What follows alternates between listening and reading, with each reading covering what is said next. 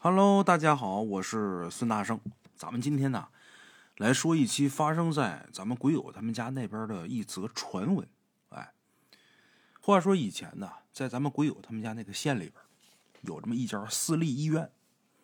因为他们那个地区比较贫困落后嘛，所以这个医疗水平整体上得说是比较低下，尤其是在卫生方面做的特别粗糙。就比如说咱们今天要说这家私立医院啊。这家医院经常会偷偷的把一些医疗废品随便的就给倒到附近的山沟里边，哎，素质特别差。这些医疗废品里边，它可不单单是那些点滴的瓶子、针管、针头什么的，哎，里边有时候还夹带着死婴、死胎。不过咱说医院里边有这些也不足为奇，哎，每个月总有那么两三具。时间长了，这沟里边这个小孩的尸体就多了，胎儿沟就是因此而得名的。哎，八十年代那会儿啊，因为这医院处理方式不得当，所以导致胎儿沟那地方小孩尸体遍地，经常有人在沟里边看见小孩尸体。尸体多的地方嘛，总有一些传闻。哎，据说在附近住的居民呢。总是在半夜能听到胎儿沟里边有小孩的哭声，有胆大的曾经晚上的时候站在上面往沟里边看，就看这沟里边飘荡着绿油油的全是磷火，就是咱们所谓的鬼火。老人说呀，那都是无家可归的怨灵。哎，这种传闻呢，听起来特别瘆人。一传十，十传百，当时人的思想呢也比较封建迷信，慢慢的呢就没人敢靠近胎儿沟了。以前在沟里边放牧的，在沟里边种点麻的，逐渐的也都不去那儿。周围的村民们呢，也都是时间长在这地方待着，也都害怕，慢慢的呢，都出去打工去了，或者说直接就搬走了。再到后来啊，这村里边除了有几名留守老人之外，基本上没剩下几户人家。哎，这胎儿沟没了人气，草木植被它长得茂盛啊。没人去那儿，也没人放牧，一点点这些杂草啊，越来越茂盛。这地方越荒凉，越显得神秘。直到岁数大那一代人先后去世之后，人们对胎儿沟的恐惧啊，才逐渐的淡化。哎，时光流转，岁月如梭，一转眼很多年过去了，那家私立医院早就已经倒闭了。胎儿沟的事儿也随着信息时代的到来，在当地人心里边淡化了很多了。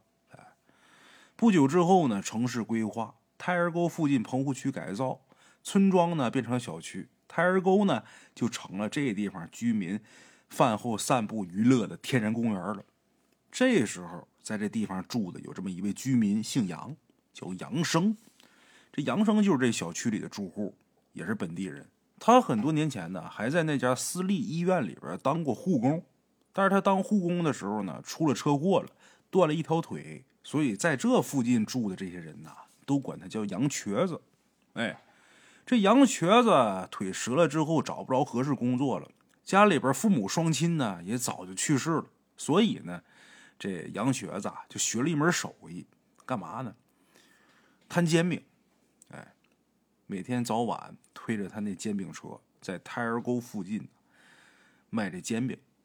咱说他身处胎儿沟这地方。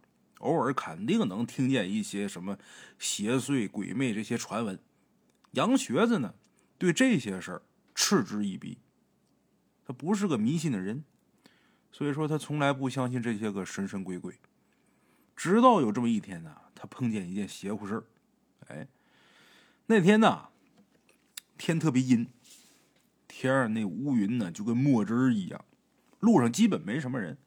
他也担心下雨，所以呢就准备收摊儿。正要准备收摊儿，这时候他就听见这胎儿沟里边有一种很奇怪的声音。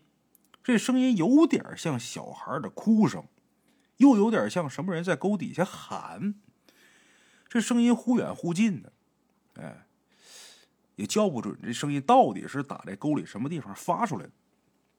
这时候他也联想到以前听过的那些关于邪祟的一些传闻。心里边挺害怕，但是又挺好奇。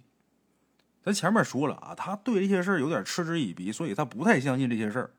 在信息化时代，很多以前的灵异事件呢都被科学一一破解了，所以这杨瘸子呢就大着胆子往沟里边走，想看看这声音到底是打哪儿出来的，什么声音？哎，因为天阴嘛，胎儿沟上面啊飘着一层薄雾，看不清这沟里边的情况。只有那么几棵特别高大的老树冒出屋顶，纹丝儿不动的这树叶透发出死一般的寂静。哎，离近了，他似乎是听清那声音是打哪儿发出来的，感觉就在下边这丛林里边。可他不知道脑子里边怎么想的啊，心里边放下鬼怪的想法，他当时就觉得这小孩哭的特别可怜，他就跟着这声音奔那方向找。就在他马上要走到沟边的时候，身后突然间有人叫他了。这一叫他，他瞬间清醒了，低头一看，哪有什么斜坡、丛林、婴儿那啼哭声啊？眼前是沟边的悬崖，他半只脚都已经抬起来了，就差这一步就掉下去了。杨瘸子突然间冒了一身冷汗呐，被这一幕给吓了一大跳，好半天才心有余悸的庆幸。哎，幸亏在这关键时刻，有人喊他一声，救了他一命。一想起这声音，回头一看，自己那摊子，在自己那摊位前面有这么一个长相特别普通，大概看那样能有一个三十多岁这么一个女的在那站着，看那架势是要买饼，感觉这女的也是纯属是无意之举。哎，顾客临门，先把这心事先放下。心有余悸，心直突突，但是这会儿要买饼，人是懵的。先回摊子前面，先招待人家，给人做饼。这女的要了五套煎饼，给了一张一百块钱。杨瘸子客客气气给人做了五套煎饼，什么薄脆呀、香肠啊、火腿，就是加各种加蛋，能加的全往里边加。最后收了很少的钱，哎，找给女的很多的钱，心里边感谢人家。要不人家这一声喊，这会儿自己啊不定怎么事儿。这女的一看这羊瘸子，多给了嘛，也高兴，道了一声谢走了。这女的也不知道自己无意啊救了羊瘸子一命。羊瘸子就在这女的走了之后啊，表情一变，一想刚才那事儿，心里边就发松。哎，再看看，整天面对的这胎儿沟。这时候再看这胎儿沟，有一种说不上来的毛骨悚然，越想越害怕，赶紧把摊子一收拾，赶紧往家跑。回家之后，把这门呢关的严严实实，靠门上这心扑通扑通跳，半天都回不过来魂儿。什么事就怕这个发生的时候，你可能不觉得什么，事后一回想，后怕，这心扑通扑通的。过了好半天，这人呢。算是镇定，洗了把脸，坐到沙发上，把电视机打开。其实演的什么不重要啊，转移一下注意力。自己就心想，我也是个本分人，一直踏踏实实的摆摊，从来也没招惹过这些不干净的东西。所以说，他跟我之间也没有什么深仇大恨。那为什么这样？差点要我命啊！你说他跟我开玩笑，那如果那女的不叫我，我这一步迈过去。那我今天算是凉了，可他要说害我，他到底为什么要害我？闹不明白，我没得罪过他们呢。嗨，别想，收拾好心态，把这事儿先放下吧。想也想不通啊。这会儿这人也缓的差不多了，从他口袋里边把今天卖的钱掏出来数数，这是他每天的习惯。不管挣多挣少，心里边得有个数啊！哎，把这钱拿出来数，把这钱往出一掏，也不知道是紧张，还是这个零钱呢塞的太杂乱。他这一掏，这钱呢散了一地。今天唯一收了一张百元大钞，就那女的给他的。这钱掉一地，这百元大钞也在里边。但是他低头捡钱的时候，无意间看见那张百元大钞，紧接着瞬间，这人就傻了，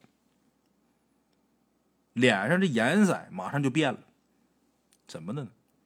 那张百元大钞就那么静静的在地上放着，颜色还是那么鲜艳。但是这会儿仔细一看，这可是一张死人用的冥币。好了，我是孙大圣，这是咱今天的第一个故事。接下来，大圣呢再给大伙说一个。咱们今天要说这第二个故事啊，是一位来自山东的这么一位鬼友给大伙提供的。哎，他自己说啊，我们家住在山东省这么一个十八线的小城市。哎，这事儿呢是他小的时候，他爸呀在当地水泥厂工作的时候发生的。哎，他小的时候，他爸呀是在他们当地一家水泥厂的车间里边干活。哎，据他爸讲啊。他爸工作那厂，八十年代以前呢是有大窑的，哎，产出来的水泥呢都会被放在一个巨深无比的一个坑里边。但是由于以前的这安全措施啊做的不好，所以呢会有工人掉到坑里边这种事儿发生。如果说没第一时间救上来的话，那就被埋在这个水泥坑里边。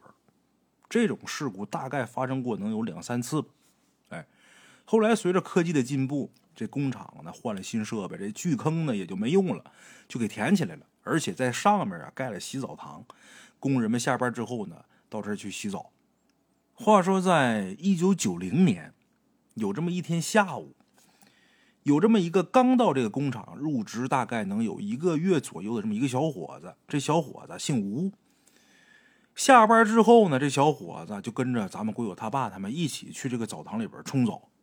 就原来巨坑那位置上面建那澡堂，他们到这儿去洗澡。由于厂里这个澡堂的排水系统啊做的特别不好，再加上工人们干了一天的活，身上都是脏兮兮的东西，所以呢，经常有浑水呀积在小腿这地方，就是水呀排不出去。它的排水系统再次点这水再脏点把这排水系统再一堵，这水就排不出去嘛，地面都积水，都能积到小腿这地方。鬼友他爸那天呐。就进去冲吧冲吧，就准备出去啊换衣服回家。就这时候被一旁这新来的小吴一把把胳膊给拽住了。这时候看这小吴这表情啊，特别惊恐。在澡堂那昏黄的灯光下，这声音呢哆哆嗦嗦的跟他说：“王哥，我走不了了，救救我！”鬼友他爸当时懵了，没明白这小吴到底什么意思？什么叫走不了了？长着腿呢，怎么就走不了了呢？他爸反手拽了小吴一下，但是发现小吴这上半身晃了一下，但这腿纹丝儿没动。鬼友他爸就问他：“你怎么了？哪儿不舒服吗？”看这会儿小吴这脸呢，满脸通红，都快哭了，生怕鬼友他爸跑了一样，紧接着把他爸的手攥住了。我这脚脚让人抓住了，我走不了，动不了。这时候，周围洗澡的人呢，也都渐渐凑过来了。大伙儿一听，都七手八脚的帮忙拽着小吴，还有人特意摸了一下小吴这俩脚，看看是不是有什么东西把他这脚给绊住了。但是手伸到这水里边摸，水里边一切正常，没什么缠住绊住的东西。后来五六个车间大老爷们硬把小吴从打这水里边给拽出来了。等这小吴发现自己可以走了之后，撒丫子就往这个澡堂外边跑。鬼友他爸当时以为这小吴中邪了呢，跟其他几个同事啊赶紧追出去。刚到更衣室，就发现这小吴这脸呢煞白，正倚着墙角嗷嗷吐呢。再看他左脚这脚腕上，确实有一圈深紫色的掐痕，特别明显，一眼就能看见。这一下整个澡堂都炸锅了，大家伙谁也不敢在这个澡堂里边待了，赶紧都他妈跑回更衣室。这小吴缓了一会儿之后啊。总算没那么紧张了。他之前吐是因为高度紧张吐的，没那么紧张之后，跟大伙就说刚才到底发生什么事了。他说一开始啊都挺正常的，但是后来感觉自己不知道踩了个什么东西，这水太浑了嘛，也看不清。他就挪了挪脚，但是还是感觉踩着东西。就在他来回挪这脚的时候，他就感觉呀有一根软绵绵的东西就把他脚腕给缠上了。他想把脚抬起来看看是什么，但是发现自己抬不起来。紧接着，他这脚腕那地方好像被一只手紧紧的给攥住一样，刺骨的寒意从下往上，心咯噔一下，他就明白这是碰见脏东西了。哎，后来那小伙子回家之后就发烧了，烧了好几天。再后来呢，就辞职了，应该是换别的工作了。离职之前呢，他一个劲儿的感谢鬼友他爸和那几个帮忙把他拽出来的人。之后这小吴到底怎么样了，鬼友他爸就不知道了，因为这小吴不在那儿干了嘛，哎，也不清楚了。这事儿是鬼友他爸呀，有一次喝酒，喝酒的时候跟他这些朋友说的。他爸说啊，以前呢他不相信这些怪力乱神的，但是小吴那事儿之后啊，他爸彻底相信这件事儿，也没法不信，自己亲眼所见，亲身经历，也不得不信。好了啊，我是孙大圣，咱们这期节目啊就到这儿，下期见。